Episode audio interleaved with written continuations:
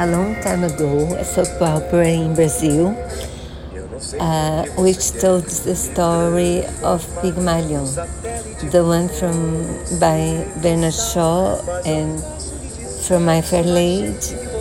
There was this guy, very, very rude and with uh, little instruction, and uh, socialite. Um, Adam from the society decides to transform him. And the song is from his point of view, where he tells, Why do I have to change so much? Because in my essence I'm the same, so. And it's a lovely song by a wonderful composer, Marcos Valle, the one from Summer Song and I'll put the link if you want to listen to it all.